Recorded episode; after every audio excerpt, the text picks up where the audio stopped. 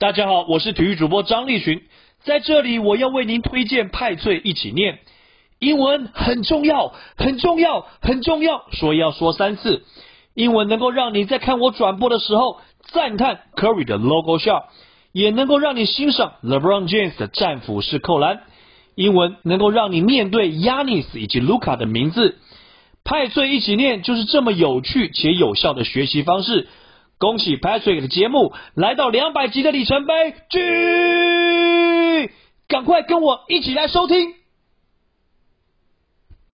派翠一起念的节目来到了两百集，真是不敢相信，从三月二十三号开始到今天，从第一集的社交距离一公尺到今天的第两百集，没想到。时间就这样子过去了，二零二零年就准备要结束了。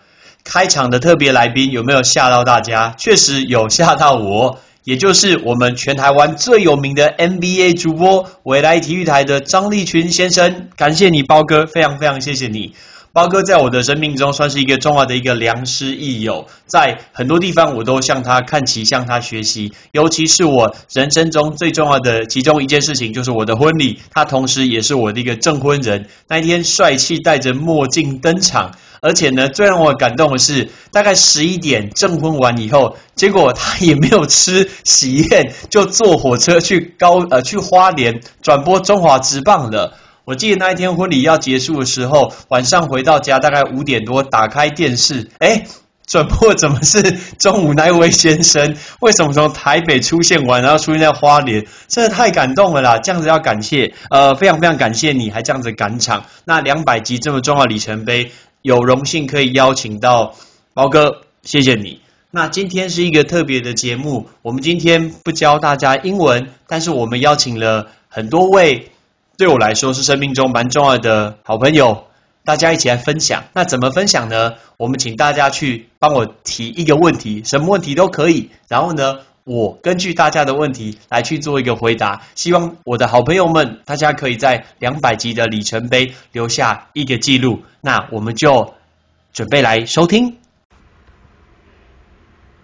Hello，大家好，我是 Patrick 的朋友，我是 Felicia。你们一定很好奇，这么魅力四射的派老师平常在干嘛，对吧？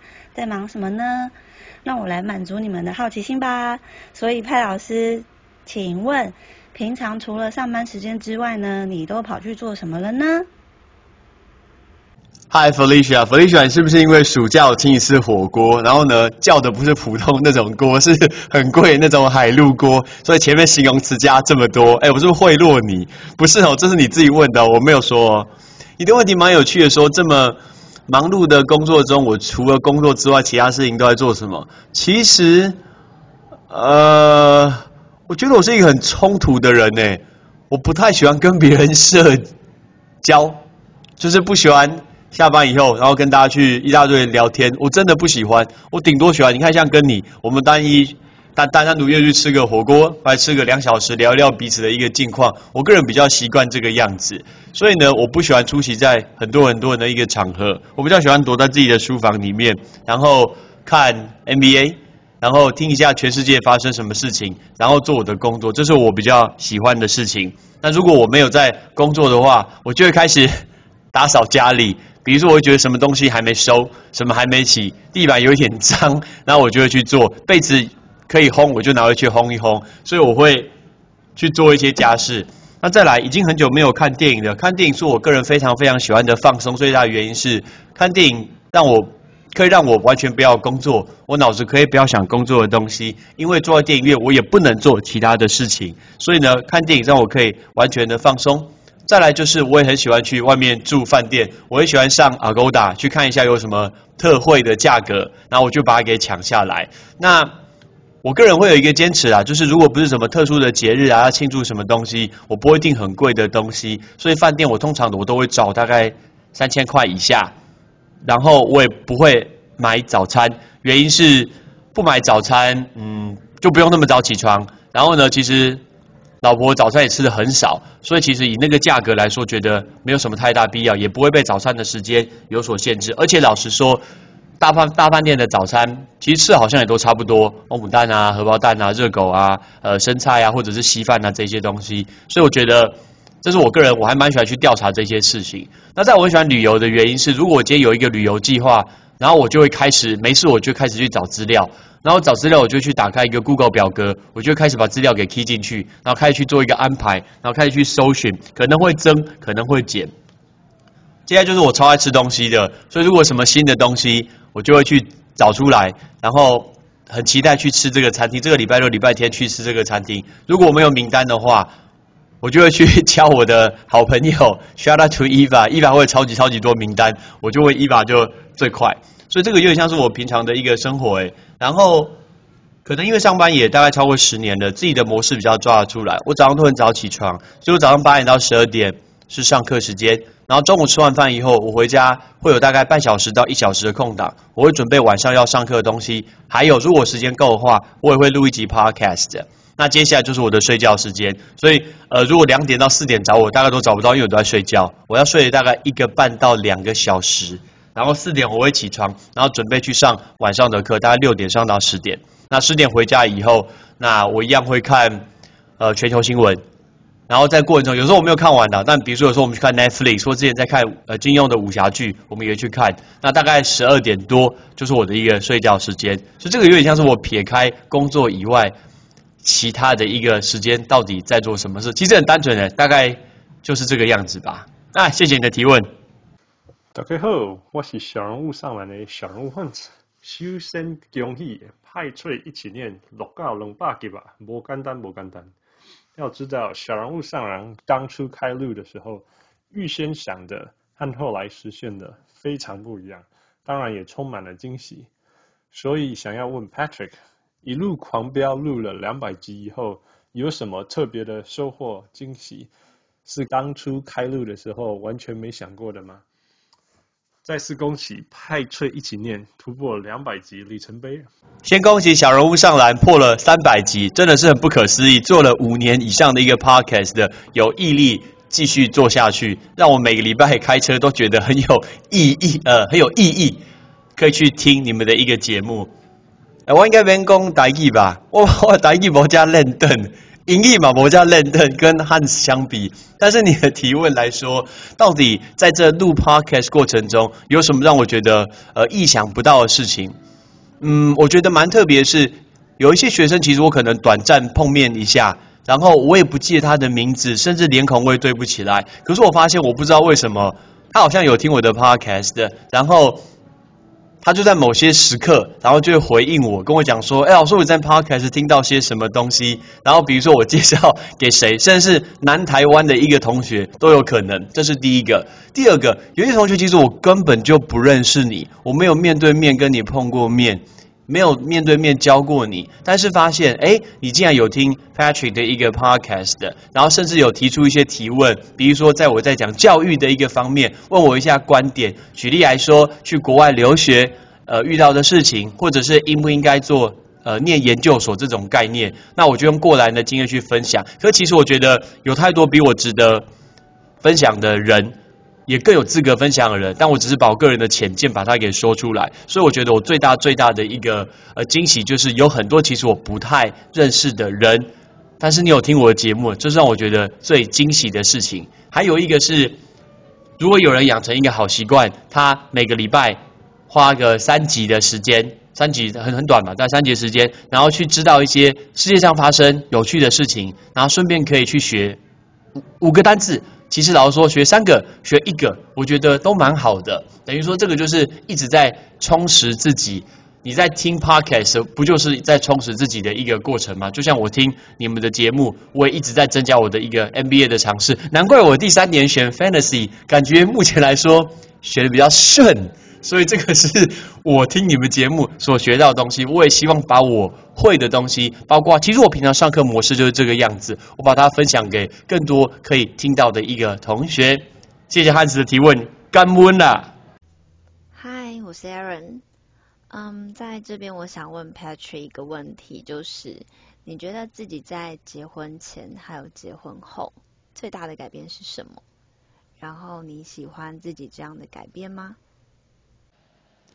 ？Aaron 题目好难哦，结婚前跟结婚后哦，有一些人会觉得说好像没有什么太大的差别，但是我觉得对我来说，三个蛮大的差别。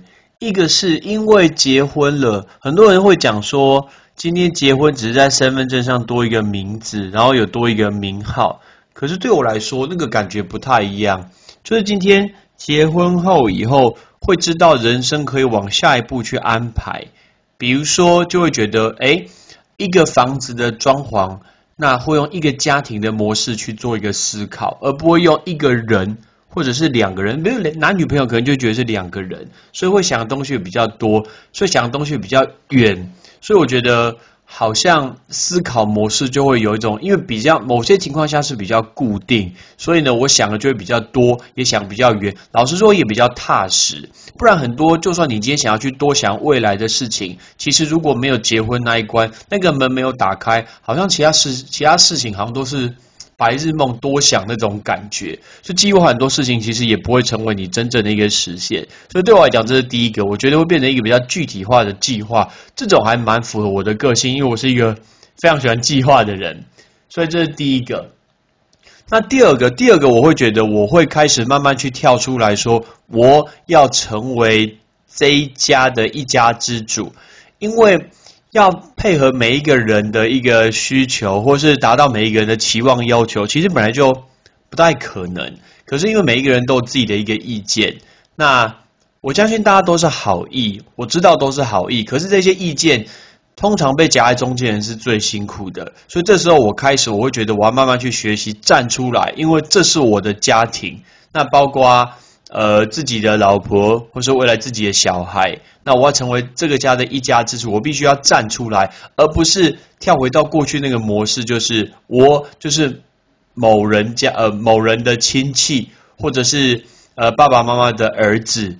OK，当然还是保持这个角色没有错，可是我觉得我原本自己身为一个角色，需要更吃重一些些，等于说这或许就是负责的一块吧。因为有时候中间其实很难去拿捏，但我觉得有一种更需要负责站出来挺住其他事情的一个压力跟责任，这是第二个答案。第三个答案，我会觉得其实很多原本觉得自己以前觉得还蛮关键、蛮重要的事情，后来现在想想，其实好像还好。举例来说，那我知道朋友很重要，很开心可以跟这些好朋友可以保持联络。但以前觉得说跟朋友相聚的机呃机会真的比较多，那现在的相聚机会真的比较少。包括大家都有自己家庭，所以其实大家可能都走向了自己的家庭的那一步。所以结婚以后，我会觉得说那个东西就是有保持联系很好。那如果没有保持联系，好像也是正常的一个事情。但至少我可以透过。网络啊，手机啊，可以去关心一下对方，所以我觉得自己家庭重心会变得蛮重要的。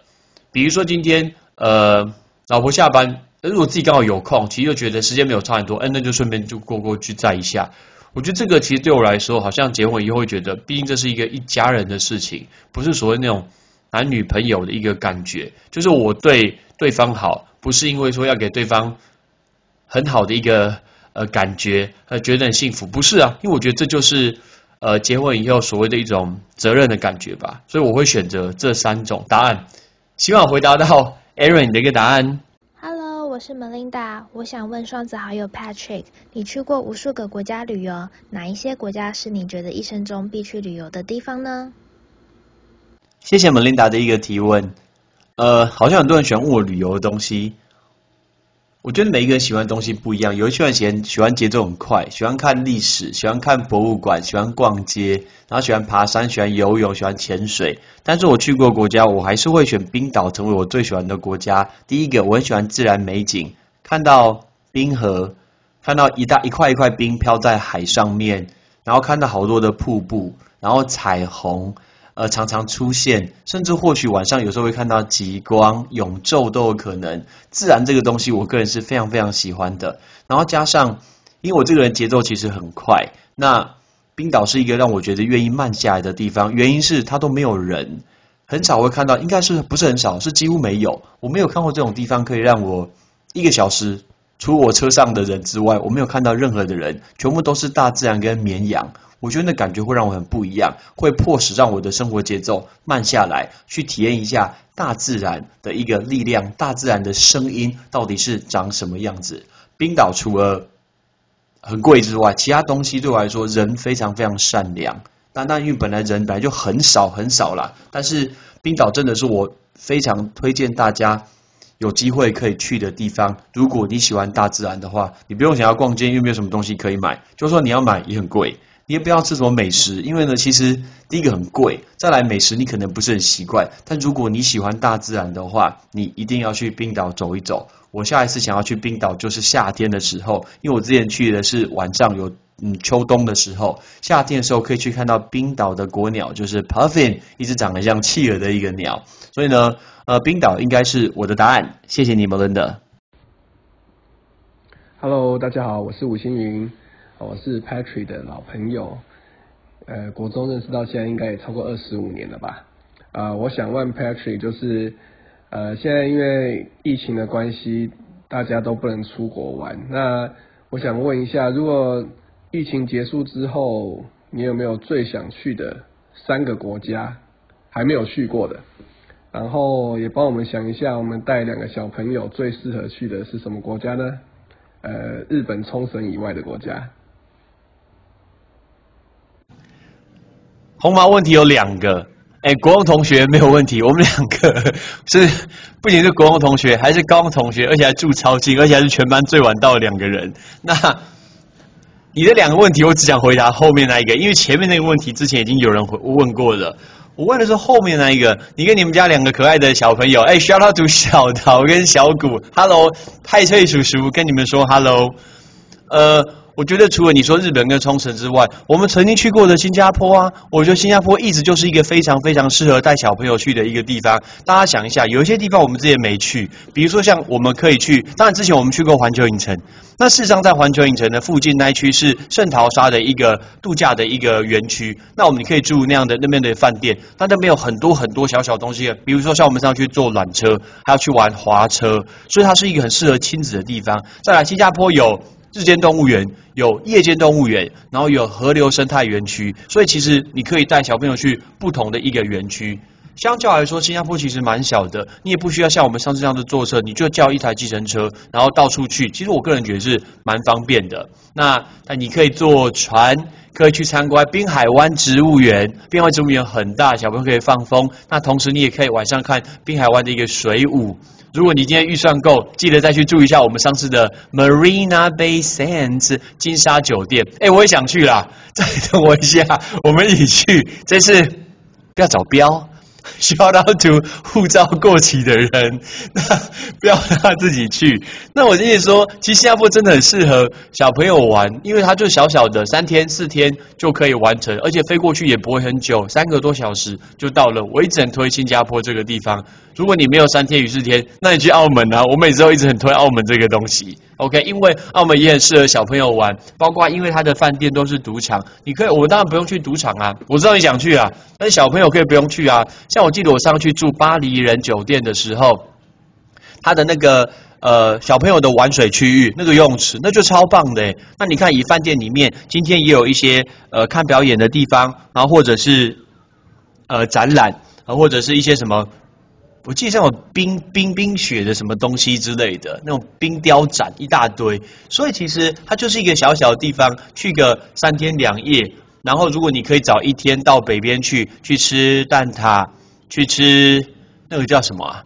呃，一个甜点突然忘记叫什么了，就是在香港很有名的甜点，像豆花那个东西，我竟然突然忘记那什么东西。我比如说去吃凤凰酥，那这些都可以带小朋友去。所以我觉得如果以距离衡量的话，我会选澳门，我会选新加坡。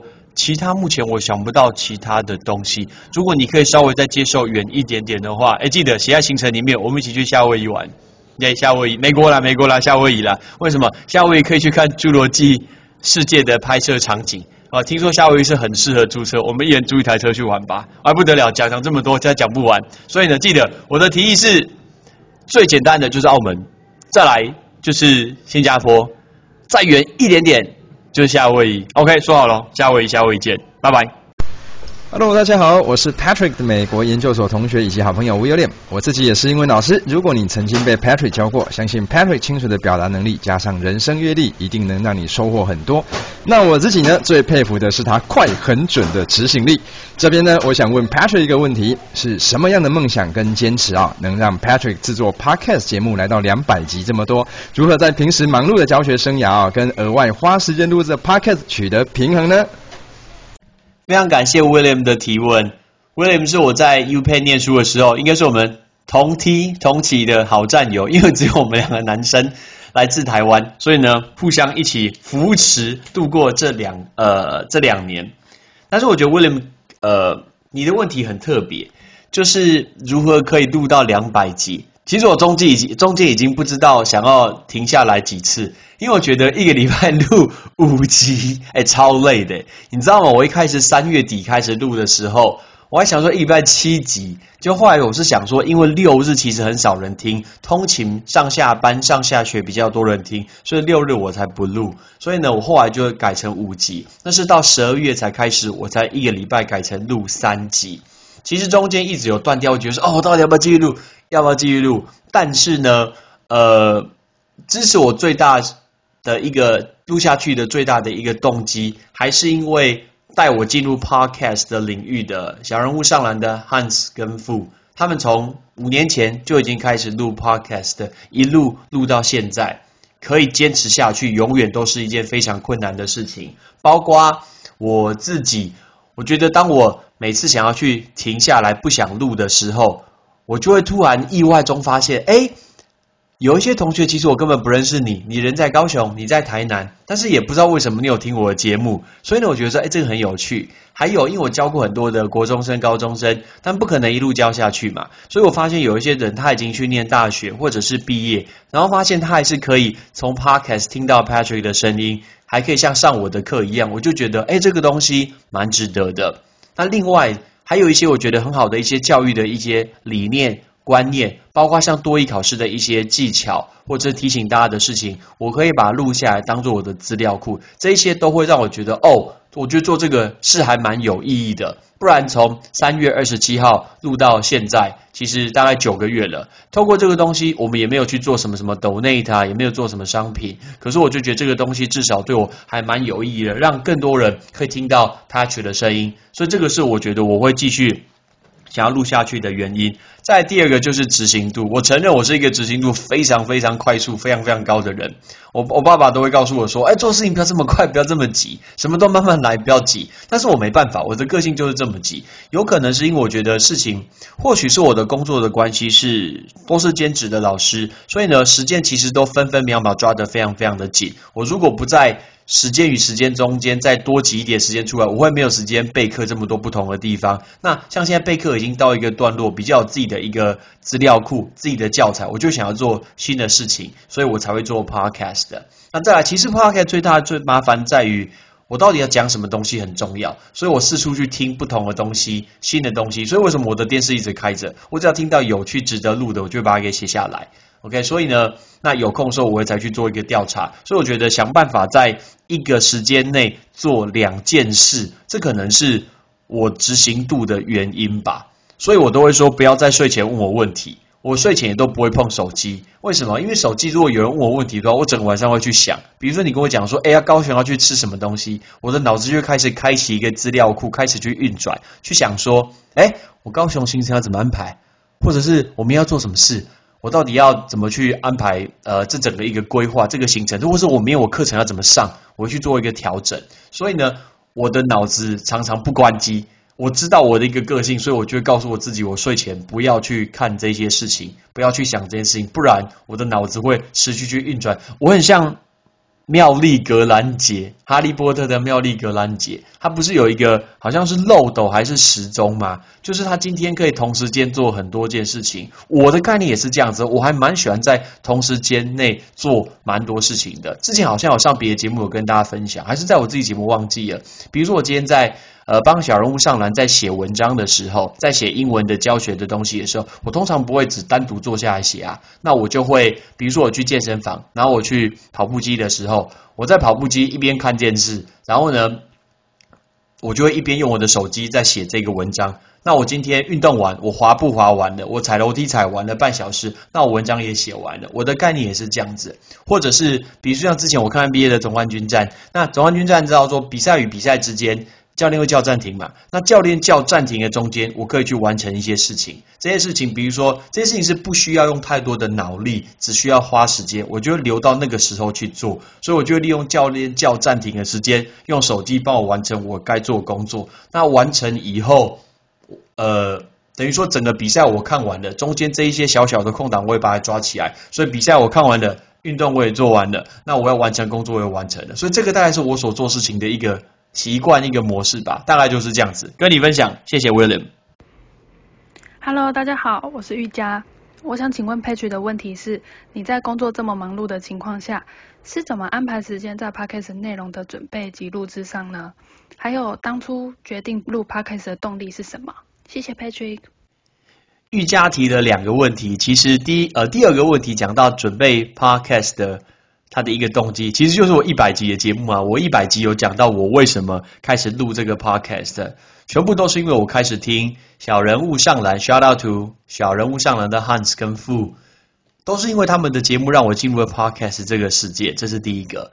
再来第二个，呃，我如何在这个过程中准备 podcast 的内容？其实我随时都在摄取这个资讯呢，包括我今天，呃，如果是上课中间的空档，我翻了一下杂志。或者是我今天电视上看到什么有趣的东西，我就会随时找机会找地方把它给写下来，把它贴在我的电脑上面。然后我有空的时候会就会来去做一个调查，然后去找出五个跟这个类似相关的单字，或者是比如说我看到电视上会有辉瑞疫苗可以开始打这个疫苗，我就去找一下它的一个原本的一个英文的新闻，然后会去找五个类似的单字，不会太难，大家还可以接受，可以记起来单字就挑五个，然后把它给录起来，然后我会把它写一下，说我大概什么时候要记得这个录。那我录的一个时间其实很很有很有趣诶，我录的时间通常都是。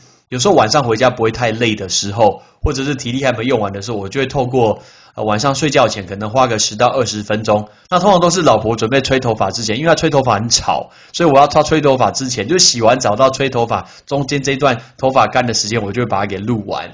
那或者是我早上上课，晚上上课，下午回家睡觉前这一段时间，我可能抓到一个二十分钟，我就会来录音。因为这件事情，Podcast 比 YouTube 简单多了，因为我不用去做剪辑，我只要贡献我的声音。偏偏我是老师，我讲了这么久的话，所以呢，声音应该还 OK。所以我的内容其实是这样子去准备的。我其实没有限定的，有时候我走在路上走一走，我看到什么东西，会觉得说，哎，这个蛮有趣的，我想要分，我想要分享给大家听。这个其实就是我的一个内容。谢谢玉佳的提问。Hello，我叫 Claire，嗯，是 Patrick 认识差不多七八年的好朋友。我想要问你，如果说。明年或后年疫情趋缓，你最想要到什么国家去旅游跟旅行？谢谢 Claire 的提问。如果我没有去板桥上课，也应该就不会认识小兰。结果呢，这么多年来，成为我非常非常非常好的一个朋友。我也在等待你的一个大事情、好事情，这个喜事发生。你说疫情趋缓，I doubt。其实我有点怀疑耶，因为就算是疫情趋缓。我们好像也不知道各国到底情况是怎么样，或许我觉得只能考虑比较近的国家吧。虽然我我一直说我不去什么日本啊、韩国啊这种就近的地方，但是以目前来说，好像也只能这个样子。对我来说啦，因为今天就就算说可以开放啊出去，第一个要关键点一定是回来不用隔离，只要回来不用隔离，这件事情就可以考虑。再第二件事情，因为今年的航空业实在是重创太深太深，所以呢，我相信机票绝对是不会便宜的。当机票不会便宜的时候，我今天要负担东西就有点太多。我可能原本可以飞到美国，那我就会觉得可能要飞近一点点。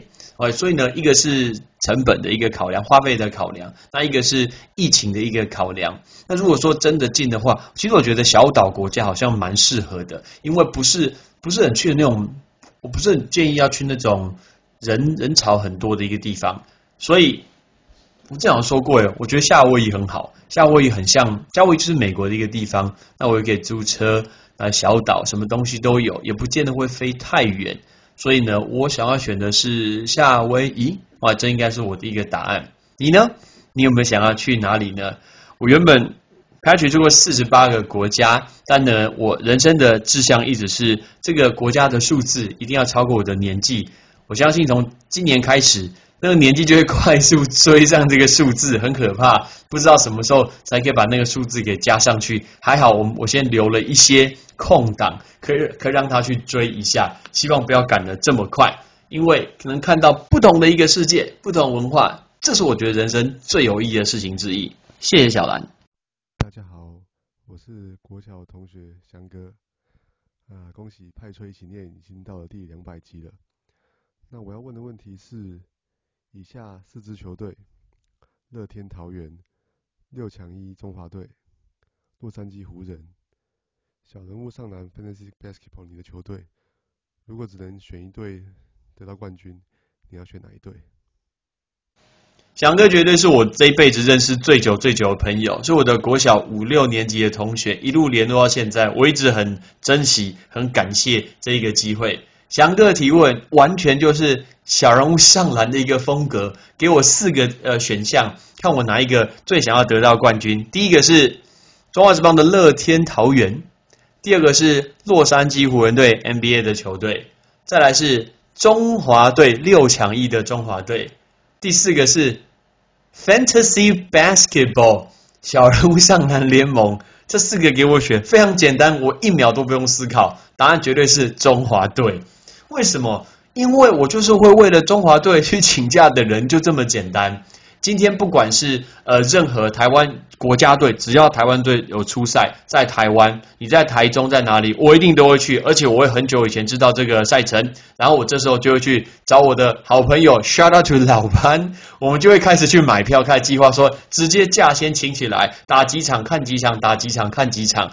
如果今天连续打的话，我们就会直接去住在台中，那不然我们就会当天来回。这已经出现过太多年的这个例子，包括之前中华队如果今天去韩国比赛的话，我今天有办法排除时间，我也会飞去韩国。结果我记得我上次那一次还上苹果日报，非常的有趣。那毕竟中华队今天拿到这个，这个几率真的太低太低了，因为有太大的一个挑战，各国都非常的强大，所以我喜欢全部台湾的人一起支持棒球，一起。喊林志胜全垒打，或什么江兆庆三振他三振他这种感觉，那种全台湾团结一心的感觉，是我最享受棒球的东西。那我们来想其他的，乐天桃园队，其他就是拉米狗桃园队嘛。过去五年拿四个冠军，算了，我已经习惯了，还好。虽然今年真的打得很差。那再来是洛杉矶湖人队，洛杉矶湖人队今年拿到冠军。而且呢，我们也成为了全 NBA 最多拿冠军，跟 Boston Celtics 一样，有十七个一个冠军，所以呢也拿到了冠军。希望 LeBron James 在退休之前还可以再帮我们拿下一个冠军。但是呢，这个因为今年也达成了。再来，小人物 Fantasy Basketball，如果有翔哥你还有 Jason，right 在做在里面的话，我看要拿冠军，除非你们两个的前三轮球员都。Injury，不然我看应该几率非常非常低。所以呢，以几率学来说，前两个是因为都拿冠军的，所以比较无感。后面呢，Fantasy Basketball 拿冠军，那太难了，那几率真的太低了。所以呢，我也放弃。所以我决定要选的是中华队的六强一，好像是二零二一年的六月初的比赛。我来看一下那那时候有没有办法请假？哎，如果那时候补习班的同学看到 Patrick 请假，你就知道原因。哦，不是因为 Patrick 生日哦，一定要记得中华队比赛 Patrick 就会请假，就这么简单。所以呢，完全不用思考，答案就是选中华队。台湾加油！Hello，大家好，我是派老师的大学同学怡慧。一直以来，派老师都是很有理想的人。我想问的就是，你是如何坚持下去的呢？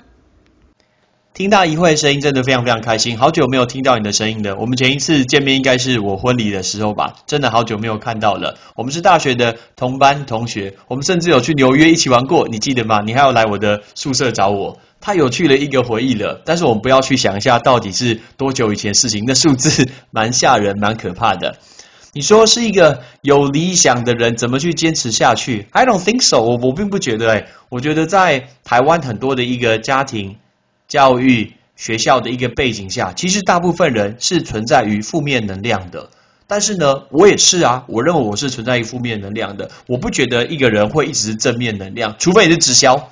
直销是一个夸张的一个正面能量的一个工作，但是我并没有评判直销这件事情，因为正面能量还是很重要，只是太多我觉得很可怕哦，我觉得很可怕，太多很可怕，但是我也是一个会有负面能量的人，只是。把这个东西把它表达出来，告诉别人没有什么太大的意义。但是我个人会做三件事情，这三件事情会让我保持自己会往前走，就是你所谓比较有理想这件事情吧。第一个东西就是去取消关注充满负面能量的人。如果这个人他常常一直抱怨自己的一个生活，我觉得可以抱怨，但是你从来不做改变，从来不做调整。从来不踏出去你原本的东西，然后你一直抱怨去显的话，哦，我觉得看久真的受不了，真的受不了。所以呢，我就会把它取消关注，或者是就是 unfollow 它，这个我就不会去管它，因为看这个其实没有太大意义啊，只是会被拖下水而已。这是第一个。第二个，我的心中会有好几位是我非常非常崇拜佩服的对象，他们都是我的好朋友。OK，那他们在他们的工作上非常认真，收入很不错。其实我觉得收入每一个人的工作其实不一定，你做什么那个收入本来就不一样。那重点是你去看这个生活的一个态度，你去看生命的态度，如何去经营。我最欣赏那种很会赚钱，以前是很会念书又很会玩的人，很会玩的人，我最佩服这种人。所以这些人，我就觉得他们很聪明，然后他也很认真在他的工作上，他就会是我的偶像。我只要觉得说很累，觉得说负能量开始增加的时候，我就开始想说哦。这些人他其实他比我还要累，然后他的压力比我还要大，但是他比我还要认真。所以呢，既然有这种人在努力，有这种同学的话，我也不能输给别人。所以我通常我的脑子里面只会放这样子的人，其他我不会太去放。我就如果遇到负能量的话，他会让我去改变我的一个负能量。那再来第三点，如果负能量满满的话，最简单的事情就是去睡觉，就是去睡觉。其实当很累的时候，我觉得负能量就会一直变多，一直变多，一直变多。但是只要睡饱的话，看外面的太阳都会觉得太阳在跟你笑，这很夸张。但真的是这样哦。如果觉得很累的时候，看什么事情就觉得很烦。比如说今天真的累不舒服的时候，学生在上课的时候他在划手机，会觉得很烦的，我不想看这个。可是如果今天呃精神蛮好的。看到全花手，觉得算了，没差，跟我没关系，我就不看它。所以我觉得那个只是一个心态的调整啊。对我来说，我会用这三点。第一个就是我会自动去排除，我会完全不去看那些负能量满满影响我的人。第二个就是心中设定一些偶像、一些崇拜的对象，是我的好朋友，向他们做学习。第三个就是一定要睡饱，真的是蛮重要的。谢谢一会的提问。哎，对了。下次什么时候见面？什么时候吃饭呢？我们以前常一起喝下午茶，没错吧？好久以前的事情哦。哎，来约吃个饭吧，拜拜。嗨，Patrick 的听众，大家好，我是 Patrick 的学生玉茹。认识 Patrick 这么多年来，一直觉得你的生活非常多彩多姿，同时也一直朝着梦想前进。想问你在生活的安排上，如果遇到时间冲突或者突如其来的意外时，有没有一些小建议或者故事可以跟大家分享？你是怎么去化解的呢？冲突与突如其来的意外，玉如提的问题，果然真的很难。我好好的思考一下。我觉得冲突这件事情，一开始你就要先告诉自己，从来没有任何事情可以一直照着自己的计划去走。但是我们只能选择最好的那一个。我们任何的选择。都不会是百分之百正确，也没有任何的一个选择做法会让每一个人都满意。但是至少你只能回过头去看，当你做完这件事的时候，你比较不后悔的那一个，我觉得就是正确的选择。OK，因为就像我说的，从来没有是一个正确的选择了，所以这是我的一个选择，一定会有遇到这件事情。那再来，突如呃突如其来的事情，二零二零年就一大堆啊。包括新冠肺炎这个事情真的太多，可是这件事情一开始一定会有所冲击、不开心，或者是觉得很恐慌啊、很彷徨之类的。但是有时候经过那一件事情，回过头去看的时候，好像觉得其实好像还好。会不会其实大家有这种呃这种想法？就是你曾经觉得这件事情好可怕，曾经觉得天要塌下来了，明天不知道该怎么面对，觉得好紧张，呃，很不想面对这件事情，像鸵鸟把头放在地上一样。可是事实上，经过以后会觉得，啊，就还好吧，没有这么难，其实也还好。这个就是累积人生的一个经验值吧。所以我觉得，不要把这件事情看得太重，然后不要给自己太大心理压力。你就在这件事情发生之前，把你能做的事情就做进去。OK，just try your best。我常说的，just try your best，把自己呃逼到一个你觉得你没有办法再努力的一个境界，你还有很多改善的空间，所以你只要去一直改，一直改，一直一直改，把自己把它变得一个更好的境界的时候，其实这件事情过了就让它过了，你已经努力了，不然能怎么办？OK，不是所有事情我们都能去要求到呃尽善尽美百分之百把它完成的，但是回过头来看，至少我觉得我很努力做了这件事情，That's enough，哎，这样就够了。OK，所以然后这件事情发生之前，你用你百分之百的心力去面对这件事情，但是事情结束之后，你用百分之五十的心态去看这件事情，说不要放太重，不要把它放在心上，让它过去就这样了。I try my best，我尽力，这样就够了。呃，不知道这样有没有回答到你？如果没有的话，我们再透过 Line 聊天就好了，不要再约很贵的 千层蛋糕，因 为真的很贵，我们可以吃星巴克就好。拜拜。Hello，我是小人物上人的小人物，恭喜派崔一起念达到两百集，真是不简单。我知道 Patrick 很喜欢棒球跟篮球，所以我在这里发挥小人物上篮精神，给 Patrick 两难。我的问题是一张免费的湖人冠军主场第三场比赛的场边票，还是乐天桃园的整季季季赛票？再次恭喜达到两百集，希望以后还有很多个两百集。如果没有富跟汉子，大概就不会有这个节目，我也不会收听 podcast 的。富的题目果然是小人物上来的一个精神，就是 A 或 B，你一定要选一个。所以富的提问是一张洛杉矶湖人队总冠军战场边第一排的门票，或者是乐天桃园整季的一个季赛的一个球票。我想这两个价值应该差不多，或许湖人队可能应该会更贵，台呃湖人队应该会更贵啊。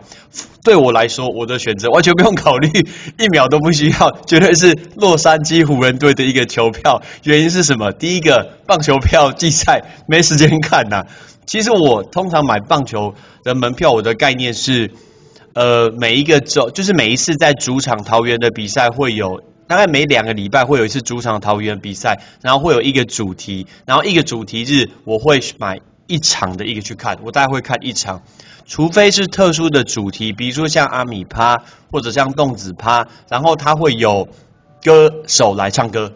那比如说我喜欢的歌手，像我之前听周华健，比如说我之前听任贤齐啊，听阿令这些歌手来唱歌，我就会都买，两天都买。但所以基本上我大概就只会大概两个礼拜看一场，这是我的频率。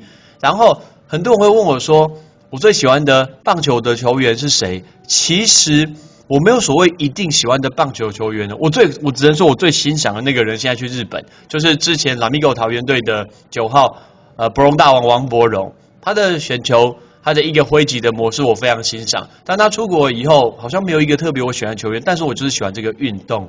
但是我们回过头来看篮球，可能因为我支持洛杉矶湖人队也这么久，超过二十年的，那这个球队的兴衰我都看过，拿到冠军或者是垫底入座我都看过，所以呢，跟这个球队感情真的是比较深。所以如果有机会，我会绝对绝对完全不考虑，我绝对会去考选洛杉矶湖人队比赛第一排的一个门票。谢谢傅的提问。大家好，我是 Sherry，很开心前阵子能够上 Patrick 老师的 Podcast，分享我在美国打工旅游的一些心得分享。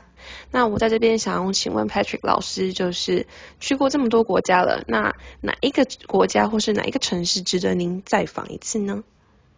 谢谢 Sherry 之前上我的节目跟大家 share 了很多在美国打工度假的一些故事。Sherry 口条这很好，英文也非常非常好。人生也非常充实。我看到他现在的工作，每天都去很多不同的地方，或许很辛苦，可是我觉得这应该都很值得。有机会，希望可以 Sherry 可以回答我这个问题。你觉得对高中或是大学生来说，你觉得打工度假还是去游学，哪一个比较值得？你有空你可以回答我一下。那我来回答你的问题。哎，怎么这么多人喜欢我 旅游的问题？其实我觉得每一个年纪所回答旅游问题其实不太一样。像有一些人会觉得说，哎，我想要给自己一段时间，然后去某个城市去住一下之类的。可是当你是不同年纪的时候，像我现在怎么可能？我要上班根本不可能啊！我个人的原则基本上是我同一天的课，我大概顶多只会请一次的假。所以呢，等于说把一个礼拜算进去，加上六日的话，前后大概就是十天的上下。但如果今天要讲到城市的话，其实我一直很推荐 Boston，我一直很推荐 Boston 这个城市。虽然呢，我是洛杉矶湖人队球迷，Celtic 是我的一个死敌。那职业运动撇开，我很喜欢 Boston 城市，它有那种温馨小城的感觉。你用走的坐捷运就可以去到很多很多不同的地方。那不管今天你可以去参观，他们有很多很好的学校，包括 MIT 麻省理工学院、哈佛大学、Boston University、Boston College，你今天坐捷运都可以到，包括有码头可以去看鲸鱼。我在那边就是人生中第一次去看鲸鱼，然后在船上吐了。然后还有，你知道你可以去吃龙虾。最特别就是 Boston 有一个 Old Freedom Trail，你在路上会看到一个红色砖道，然后就沿这个红砖道走，你会看到整个美国一些很老的古迹。我人生中遇到最有名的一个明星就在 Boston 遇到的，然后他就是 Tom Hanks，汤姆汉克，大家绝对认识汤姆汉克，不知道得了多少次的奥斯卡。因为我那研究所的时候去 Boston 去拜访过我的大学同学，Shout out to 飞如，我不知道多久没有看到你了。那时候他住在 Harvard，就是在呃剑桥剑桥区的附近，我有去住他们家的一个小房间，感谢你提供小房间给我住。然后呃那个时候在 Boston 待了几天，感觉很不错。同时间我也自己买灰狗巴士，然后坐车去篮球名人堂，就 Springfield 这个地方去参观。所以呢。我觉得一个小小的城市，你不用花太多的车程，可以去到很多地方。那包括大家看到的 Quincy Market，呃，吃一些那种 clam chowder。所以 Boston 一直是我觉得一个很适合待的地方。但是冬天有可能会太冷一些些。所以如果要回答城市的话，我会选择这一个城市。或许跟很多人讲的什么纽约啊那些不太一样。但是我所考虑，我觉得交通很重要，因为你今天如果租车其实就很麻烦。但如果你今天有可以有捷运可以坐，是很方便的话，其实你就可以探索很多不同的地方。所以我会选择是 Boston。谢谢你的提问。派帅老师，请问你有没有挑食的东西？以后你当爸爸的时候，你的小孩挑食，你会怎么处理呢？身为两个可爱小朋友的妈妈。这条提问果然是非常的直接又非常的呛辣。第一个，我有没有挑食的东西？有，我挑超多，我可以喊给你听很多。苦瓜、茄子、小黄瓜，呃，任何的青椒、甜椒，我其实都非常的不喜欢。果汁，呃，我喜，呃，我也不喜欢吃水果，但是果汁我可以接受。这种就是蔬菜，有一些蔬菜很臭诶，不是我来说。以蔬菜来说，青菜来说，我大概只吃地瓜叶。空心菜、高丽菜、水莲，等，大概结束了吧？花椰菜那些 OK 啦。所以呢，呃，木耳。所以其实我平常去买卤味的时候，我大概也是固定买那几项。我很多东西不吃啊，我必须要承认这件事情，我非常多东西不吃。然后你的另外一个问题说，那以后要去跟小孩子要怎么教他？很简单呢，我就只要跟他讲说，我跟你讲哦，这东西非常非常好吃，爸爸舍不得吃，留给你吃。太好，这样我们是不是可以合作？一个菜里面今天只要有呃我不喜欢吃的东西，刚好给小朋友吃。然后呢，不仅给他吃，其实我不喜欢吃，我还可以跟他讲说，哎，这是我的心意。你看吧，就像今天虾子来说，爸爸专门吃虾头，把好的地方给小朋友吃，哎，一样的概念。其实我只把不喜欢吃的东西告诉他，哎，你不要私下告诉他啊，记得你不要私下告诉。如果今天小孩告诉他这个事情，所以呢，呃，我的模式会是这样子。那接下来，如果说挑食这件事情。其实我觉得很多的观念是现在人要去做一个变更的。现在是二零二零年，我们的模式跟两千年、跟一九八零年、跟一九六零年其实不太一样。挑食，so what？以前没有这么多的一个 supplement，没有这么多补给品，我觉得吃补给品也很好。以前食物的摄取的一个来源也没有这么的多。你看现在 Food Panda、Uber E 随便叫下去就可以。所以呢，今天就算挑食，还不是一样可以长得很大。所以我不觉得有有什么关系耶。就像我教过的一个国中生。我们我我们教了五十种的一个蔬菜，它有四十几种不吃，它还是长超高的，所以我觉得我不觉得这什么太大的问题，那是比较像过去的观念。然后呢，也保持在保持在运动，东西有吃，想办法，就算你没有吃，你今天果汁或者是一些呃 supplement 补给品，把它给吃下去。我自己的观念是觉得应该就可以，你觉得呢？你下一次告诉我。大家好，我是 Luke，我是 Patrick 的光同学。我想要问 Patrick 一个问题：如果说你能够拥有最好的天赋体能，你会想要成为哪一种运动的哪一种球员？比如说 NBA 最强的控球后卫，还是 MLB 最强的投手呢？请 Patrick 回答这个问题，谢谢。感谢 Luke 的提问。Luke 是我的国光同学，到现在好久好久了，很高兴有一直联络下去。果然问题是非常有水准、很有趣、很难的一个问题。如果天赋异禀的一个运动员，我会选择什么运动呢？以两个我最喜欢的运动来做对比，一个棒球，一个篮球，我应该会选篮球。先讲应该不是棒，呃，棒球的话，棒球比较像是一个分工的合作。如果今天是一个投手。那我今天就算是先发投手，我投一，我可能要休四或休五，甚至休一个礼拜，所以我登场真的去实际展现自己的一个机会，其实一个礼拜或许就那么一次而已。可是如果以篮球来说，篮球其实如果大家知道，如果你的队上有一个 franchise player，有一个 superstar，其实你可以 carry 非常非常多的东西。比如说我们过去看火箭队 James Harden，或者是看二零零六、二零零七的我的偶像 Kobe Bryant。他的队友其实都不强，但是一个人天赋异禀，可以一个人站到最后。当然，或许没有办法走到很后面，打进到呃什么什么总决赛啊、总冠军赛不可能。但是你会看到这个人确实可以 carry 一支球队，他的一个比重是比较高的。所以，如果以天赋能力来想，我觉得我会选的是篮球，因为篮球所占的比重，简单来说。我就虚荣嘛，就是需要那个镁光灯。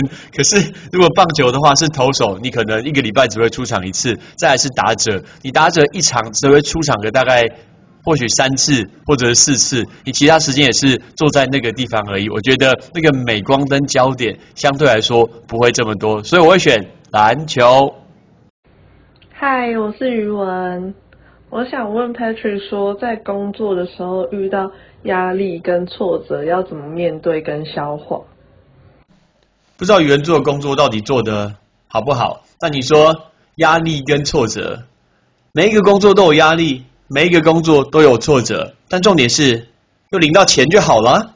只要领的钱你可以满意，那就没问题了。如果领的钱不满意，那就闪人吧。因为今天换一个工作，还是一样会有压力，还是一样有挫折。那我只要领的钱够，我觉得这样其实就可以可以理解。那如果说遇到压力，什么工作都有压力吧？我记得我之前的一个。呃，之之前有有一集，它的封面是 Damian Lillard，然后呢，我就讲说你的压力是不是太过于廉价？其实讲真的，跟很多很多的事情比起来，只是一个比较的概念。所以如果说自己这件事情没有做到，说压力很大，或者是被上面的呃主管逼迫，或者是同事之间的竞争，其实老实说，压力你可以去想一下啦，就是你可以拿一些比较正面的例子去比，去听听别人的故事，比如说今天在。销售汽车的人，他这个月他没有达到业绩压力，他都缴不出房贷，我觉得那才是压力。或者是我今天我做不出什么东西，然后我的薪水可能就少领多少钱，我的小朋友学费缴不出来，我觉得那就是压力。如果今天我们在花钱，在买奢侈品，在出去度假，在出去吃东西玩，其实都你都觉得是可以做得到，或许只是一个高低等级的差别之类的。我觉得那其实不是压力，那真心不是压力。那再来，你刚刚说呃挫折这个东西，每一件事情都有挫折啊，有挫折才会有意义。我觉得有挫折才会是有意义的，因为如果没有没有挫折的话，那不那个不不叫做工作啦。给，你今天经过挫折，然后领到的那一份钱，那一份的报酬，那一份报酬才算是格外的珍贵。这是我个人的一个想法。所以如果说你自己觉得对这个东西，有压力，有挫折，很简单，就说再再见吧，你就换一个工作。而且我觉得，我记得你已经做了一阵子了嘛。如果是因为另一半或者是某些原因的话，又没有什么关系，又不是要请你搬去别的城市，或是搬到别的国家，明明就都在桃园啊。人要帮自己想，把自己过得更好，才能把两个人顾得更好。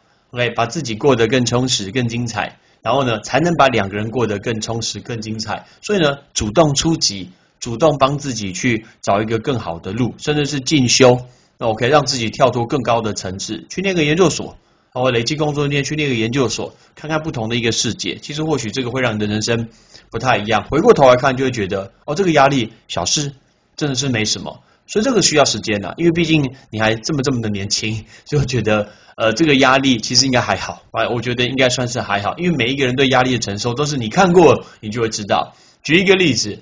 呃，比如说我现在说工作很累，那现在想想工作很累，其实回过头去想，好歹我还可以睡觉。我以前当兵有时候一整天都都没有睡觉，还要还要去参加三千公尺，那那个才叫累。所以我觉得那是一个比较的感觉。那如何有这些正面的思考呢？记得一定要睡饱哦，晚上记得睡饱饱，然后隔天再去上班，不要拖得很晚，不要拖了十二点以后，然后呢，隔天早上六七点起来，觉得说哦精神不济，觉得好累，那就负能量满满，你就会觉得那个压力跟挫折好像是加倍的。你睡饱一点，你比如说你今天觉得特别累。压力特别大，挫折特别高，那你就晚上九点去睡觉。你睡满了九个小时，隔天早上回过头来想，就觉得说好像还好，OK。所以呢，加油，你的工作加油加油。Hello，我是怡芬，想请问你在什么时候会特别感觉当初决定投身英文教育是一件非常正确，甚至此生无憾的选择呢？我从来没听过怡芬录音的声音原来是这个样子，我已经听你的声音听了。十五年以上了，但是呢，原来你录音的声音是这个样子。恭喜你完成台北马拉松的一个挑战。我那天下大雨，然后又冷，实在是很适合跑步，对不对？你说到底什么时候觉得英文教育这是一个正确选择？到现在我也不知道是不是一个正确选择，但我觉得这有点像是一个比较的概念呢。以前有自己的公司，然后自己是那叫那个叫什么？自己是老板。要帮忙面试，然后呢要去管员工、带员工，要看业绩、要看报表，在那件事情呢，我都没有觉得很难，我也都没有觉得这些挑挫挫折、这些挑战是一个呃很可怕的事情。但我觉得最可怕的事情就是要要管人、要带人、要跟别人去相处，这或许不是我的强项啦。我可以把自己顾得很好，我可以睡少一点，然后多做一点，这都是小事。我可以六日。呃，多花一点时间熬一这小事，但是要请别人多花钱就是一个很难的事情，所以我觉得我应该是自己曾经当过负责人，然后呢经历过这一段，那因为这一段当然会跟薪水相关，所以只要跟钱相关的东西，从来就没有这么单纯过。我从那时候也开始相信，老板跟员工永远都不会是朋友，虽然我一开始是相信的，我也很努努力成为一个很贴心很好的老板。但后来结果会完全是颠倒，算是给我人生中一个用力打一个巴掌，或者是一个重击。所以从那时候我还蛮呃珍惜当老师这件事情，因为就算学生考不好，没有念在睡觉，那 so what，我不要看那边就好了，真的跟我没有关系，因为我至少不用发薪水给他，我至少不用用我的钱给他这个钱。还让对方讨厌我，那感觉我非常非常的不喜欢。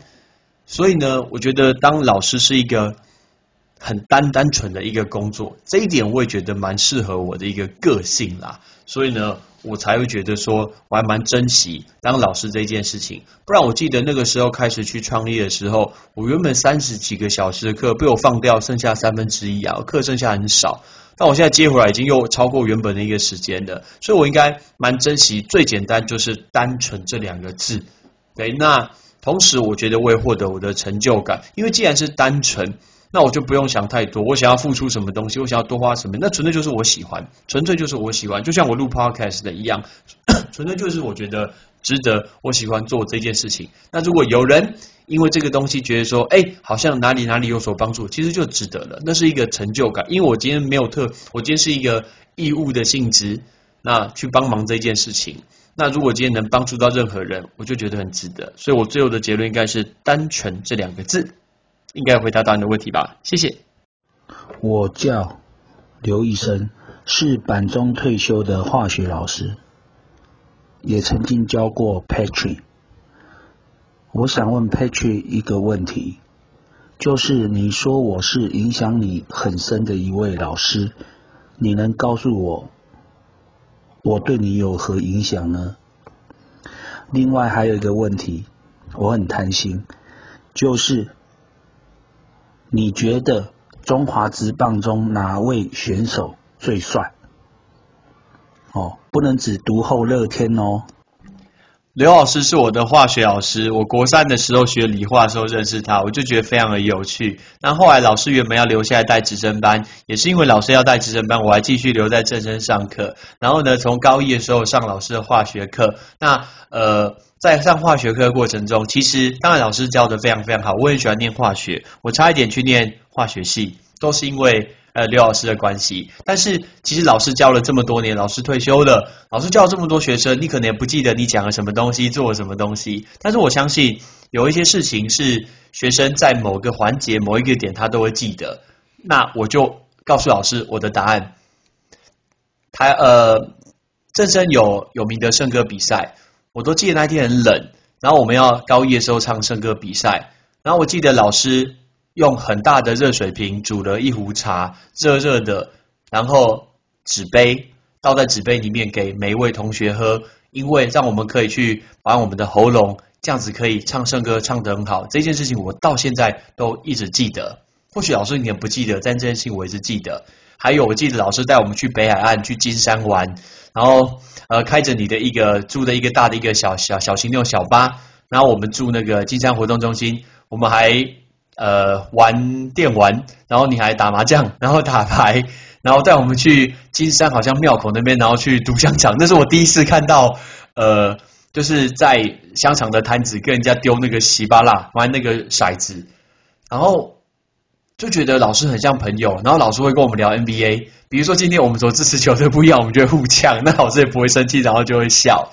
那如果今天考不好的话，其实老师也不太会去责怪学生，然后这件事情就会让我觉得说，哎，我一定要把它做得更好。所以其实是好多好多事情，这件事情回过头去推，已经二十年以上了，可是这些事情都一直牢牢记在我的一个心中。包括我们用那一本好像是费曼的一个课本吧，应该是啊，应该是。所以我都会很期待老师要来上课的一个过程。那这个就是呃，我从老师那边学习，那我也想要把这个精神传下去给我的学生。或许我在每一个某一个时间点讲了什么话，做了什么事。所以像现在啊，我教了八届的正生的高中生，他们参加圣歌比赛的时候，我都一定会买热茶给他们当饮料，在比赛前喝。这个就是从老师那边学来的。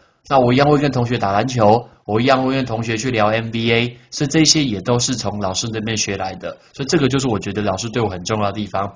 额外加的那个问题，中华职棒谁长得最帅？是不是不能选乐天桃园？是不是必须说，哎，谁比你们同一师的帅？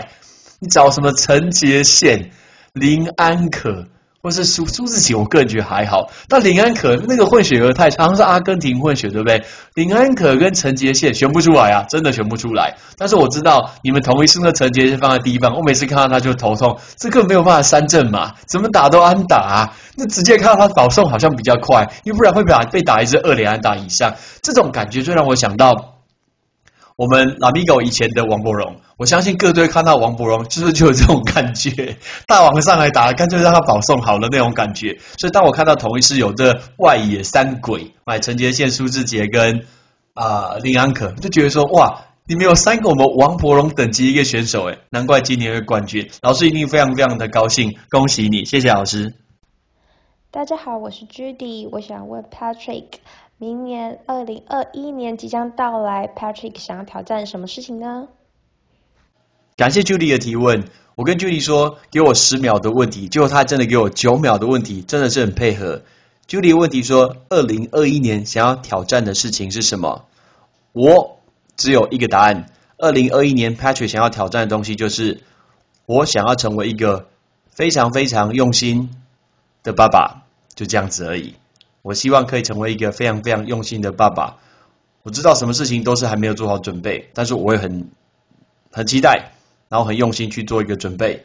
或许我懂的东西不多，或许我不是很有钱，没有办法买给小朋友很多很多很好的东西。可是我觉得我会想办法很用心去对小朋友，成为一个一直在努力往上，让自己更进步的 Daddy。这就是我的答案。感谢你的收听。如果你今天是用苹果的手机，麻烦帮我用你的 APP 叫做 Podcast，给派崔一起念这个节目五颗星，或者是在底下可以留言分享一下你想听的一个内容，想提出的问题，对本节目的一个建议，Patrick 一篇一篇都一定会看。还有，帮我把这个节目分享出去给你的亲朋好友，让更多人可以一起听到有趣学英文的一个方式。OK，I'm Patrick，拜拜。